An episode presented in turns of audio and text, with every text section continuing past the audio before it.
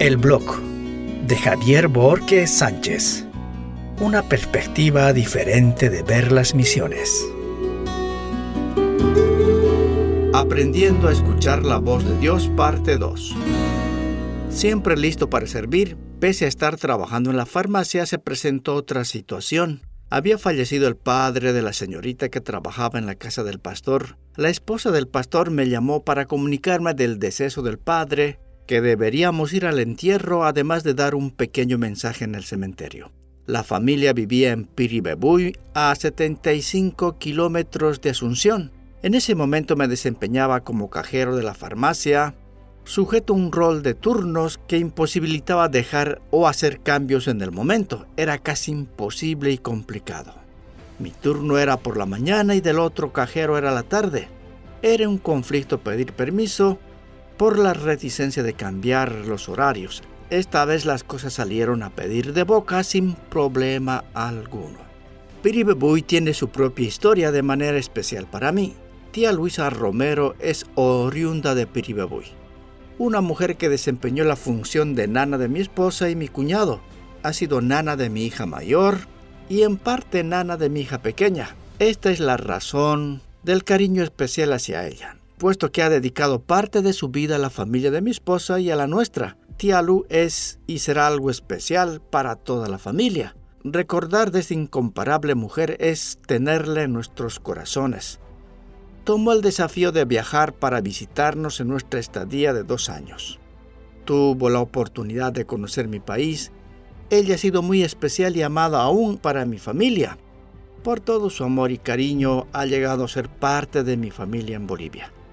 Mi mami, mis hermanos, de manera particular mis hermanas y mucho más mi hermano Abel. Las veces que ha llegado a la casa de mi hermano ha pasado tiempos muy bellos muy mimada por la familia de mi hermano, ese afecto y cariño expresado a Tía Lu eran la atracción y el encanto para viajar a Bolivia una y otra vez. Mi gratitud, mi agradecimiento y mi homenaje a nuestra extinta tía Luisa Romero. Para mí es gratificante recordar a tía Lu de su pueblo natal porque allí trabajé por primera vez brindando apoyo. Justamente la sobrina de tía Lu me llevó a la iglesia de los hermanos Menonita para hablar con el pastor donde ayudé por el periodo de dos años. Lamentablemente tía Lu falleció, un recuerdo grato que tenemos de ella. En las reuniones de familia en Asunción no hay encuentro que no hablemos de ella. Dichos o hechos, siempre será recordada en la familia Colmán y los Borges. Claro, con mucho amor y gratitud, por supuesto. Queda todavía doña Alicia, su hermana. Celeste, su sobrina, Dael, el hijo de Celeste, y el esposo de Alicia, Miguel. Siempre nos acordamos con mucho cariño a esta familia que vive en Pirebebuy en la actualidad. Este pueblo es de mucho significado espiritual para mí. Allí escuché dos veces la voz de Dios audiblemente y esta es la aventura. Una vez enterado de la muerte del padre de la señorita que trabaja en la casa del pastor, me preparé adecuadamente para llevar un pequeño mensaje antes del entierro del difunto. Fue la primera vez que me enfrenté con un evento como este. No siempre voy a funerales porque tengo un pequeño trauma con los difuntos. En mi país no se muestra al difunto a cara descubierta. Se levanta la ventanilla del ataúd para ver y ve la persona que desea simplemente. No es obligatorio. Generalmente no se expone, pero aquí en Paraguay se expone al difunto. Lo cierto es que no me gusta mucho por el ambiente triste y desolador por la pérdida. Hasta el momento de mi viaje a Piribebuy, no entendía la dinámica de los cementerios. No conocía un cementerio en Paraguay. Todavía no había visto la reacción de los dolientes. Mi asistencia al acto del velorio sería la primera experiencia en primera línea. Me preparé adecuadamente. El permiso salió sin problemas. El mismo día salimos de viaje estuve muy concentrado y preocupado pensando en la reacción de las personas. En el viaje iba pensando profundamente en mi pequeño mensaje. En el trayecto, la esposa del pastor me dice, Javier, recuerda que estas personas son católicas. Eso me afectó antes de llegar al mismo evento. Mi mensaje se fue sin retorno. Nos preocupamos de lo que la gente dirá, eso quitó la esencia de mi pequeño mensaje que había preparado con tanta dedicación. ¿Qué debía hacer? modificar el mensaje porque los dolientes eran católicos. Estaba en una encrucijada terrible porque asistimos a prestar el servicio con un preconcepto y ese temor que son católicos modifica totalmente el objetivo de llevar la verdad del Evangelio. Llegamos a la casa del difunto, el ambiente era deprimente, los familiares muy pobres y muchos hijos, muchos nietos pequeños por todos lados, algunos nietos ya adolescentes.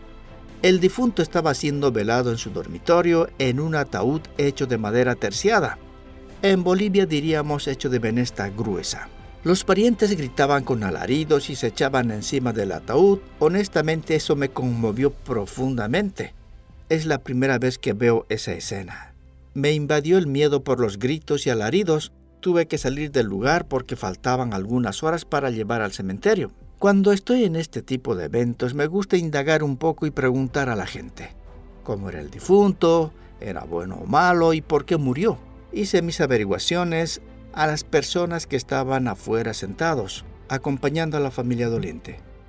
¿Cómo era el finado en vida? El comentario era que el difunto en vida ha sido un desgraciado, un maldito que hacía sufrir a su familia, golpeaba a los hijos, hacía sufrir a la esposa. No contrasta con lo que estuve viendo ni escuchando. ¿Por qué la gente se echaba encima del difunto y llorando y gritándole y reclamándole por qué se murió? Si tuvieran que resucitar con esos alaridos, lo habrían hecho. Pienso que no podrían resucitar una sola persona, sino hasta diez muertos. El ambiente era muy tenso. La hora de trasladar al cementerio estaba llegando. La esposa del pastor se pone firme, da la orden a todas las personas que lloran y gritan con reclamo salir afuera del lugar del velorio. El ataúd sencillo y frágil levantamos entre cuatro personas con mucho cuidado por el temor de que el ataúd se desarme y termine en el piso. Una vez que logramos que los dolientes abandonaran el lugar, nos apresuramos a tapar el ataúd, salimos con el ataúd en los hombros hasta llegar a la camioneta para trasladar al cementerio.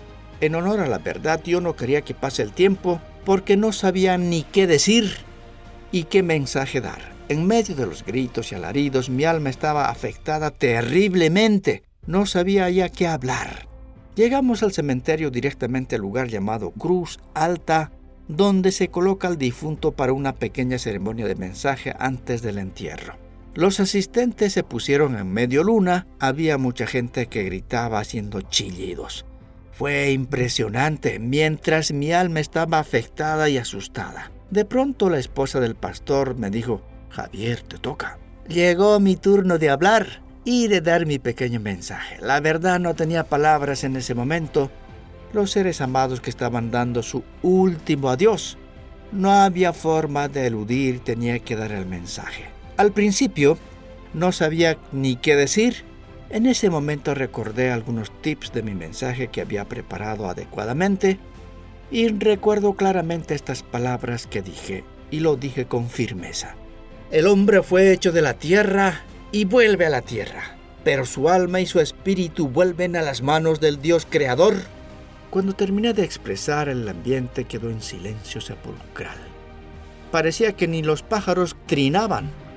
Al ver este impacto de la palabra de Dios, tomé energías y confianza para iniciar con el pequeño mensaje. Frente a mí estaba la esposa, los hijos, los nietos de todas las edades, familiares, amigos, vecinos del barrio, me miraban fijamente e inquisitivamente, como diciendo, ¿y ahora qué? Y en este momento inicia mi reflexión. Ustedes quieren seguir la misma historia de su padre, quieren cambiar su historia o sus vidas. Este es el camino final, el cementerio. Si gustan pueden seguir como están o quieren cambiar la historia de sus vidas cambiar de su familia y especialmente de sus hijos. Solamente ustedes tienen el poder para tomar la decisión correcta, para que no sean igual que su padre lleno de dolor y amargura. De este modo terminé con el mensaje, más o menos duró unos 10 minutos. Después levantamos nuevamente el ataúd en los hombros camino al sepulcro. El cementerio estaba muy desordenado, dificultaba el paso con el difunto. Era mi primera participación activa en un evento como este. Después del entierro regresamos a Asunción directamente. venía pensando y reflexionando sobre el mensaje. Venía pensando que podía haber hecho mucho más. Podía haber dicho la verdad del Evangelio. ¿Cuántas personas podían haberse convertido ese día? Podía haber compartido el plan de salvación, me decía una y otra vez. Y de pronto escuché la voz que me dijo, cuando te envíe vas a decir la verdad vas a presentar la salvación a las personas. El Señor me dio en dos oportunidades para aprender y escucharle en la misma ciudad. Después de cuatro meses volvimos a visitar, pero esta vez con el pastor. Estuvimos trabajando por la zona y decidimos visitar a la familia del difunto. Llegamos a la casa, la viuda sale corriendo hacia el patio. Ella venía gritando, Cállese pastor, cállese pastor.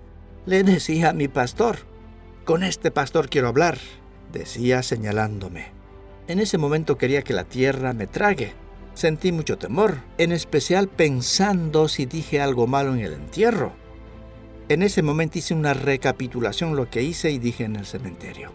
La viuda me miró directamente y me dijo, Pastor, Pastor, qué lindo mensaje que ha dado en el sepelio. A todos les encantó escuchar esas palabras. Amigos, para mí era como sentir un cuchillo clavándome a mi corazón, penetrando lentamente. Para mí no fue ninguna alegría, fue una tristeza profunda porque no dije la verdad. No era tan importante cuán lindo lo haya dicho. Lo más importante era cuántas personas podían haberse salvado ese día. Mi corazón estaba llorando de dolor. Hablar del Evangelio de Salvación era lo más importante. No contesté nada para mí fue un golpe duro. De estos eventos aprendí a obedecer a Dios y no a los hombres, sin importar si son católicos, mormones o testigos de Jehová. Si me dan la oportunidad de hablar, tengo que decir la verdad nada más. En ese momento me quebré internamente, como si fuera poco también hubo un quiebre con mi relación con el pastor. Nunca más fue igual. Después de cada prédica o de cada mensaje, después de que termine el culto de la iglesia, a mí me gusta saludar a la gente, abrazar y hablar un poco con ellos. Eso abrió más brecha entre el pastor y mi persona.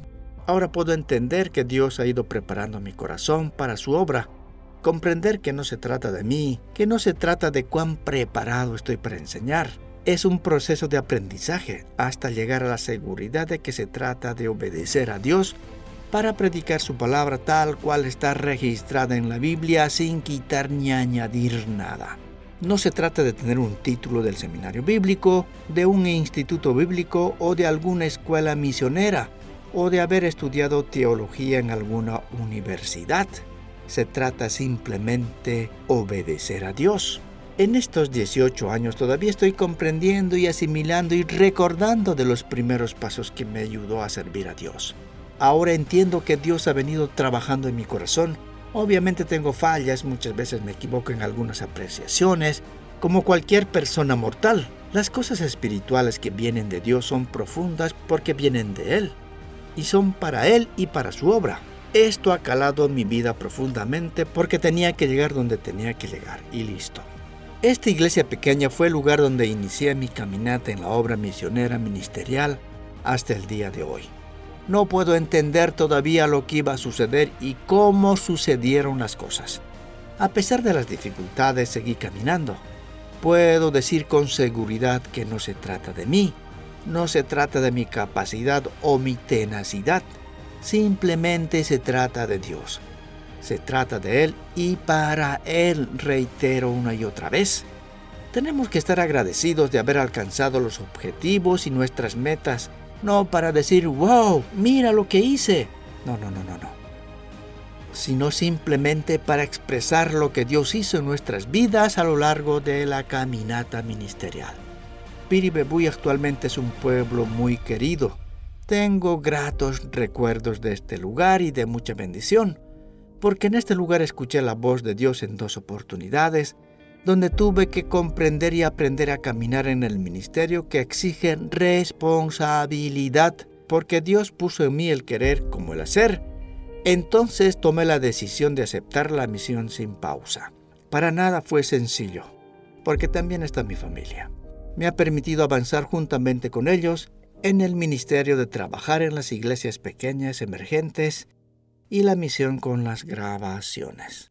Gracias a mi querido hermano Oscar Santa Cruz Borges, semana a semana revisa mis escritos de mis podcasts. Eso ha sido todo por hoy. Soy misionero junto a mi familia hace 18 años en Paraguay. Tenemos dos tareas. El primero, trabajamos con mi familia en pequeñas iglesias emergentes. Segundo, de lunes a viernes dirijo a grupo de grabaciones en guaraní, encargada de elaborar materiales audiovisuales en guaraní e idiomas minoritarios. Mi familia está compuesta por mis hijas Adriana y Rebeca, mi esposa Noemí. Somos los Borges Colmán. Mi familia es parte importante en este trabajo misionero, porque ellos son el soporte mientras viajo enseñando o grabando en alguna comunidad indígena. Muchas personas me preguntan si grabar es una misión. Voy a ir respondiendo en cada programa.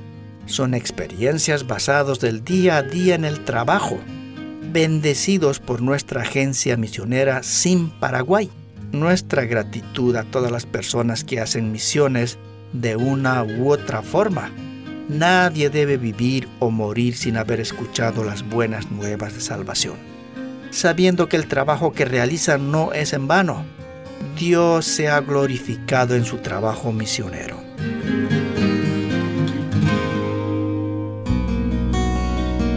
El blog de Javier Borges Sánchez es producido en los estudios de Grupo de Grabaciones en Guaraní. Escríbanos a el blog de xavibz@gmail.com o más 595-981-317-755.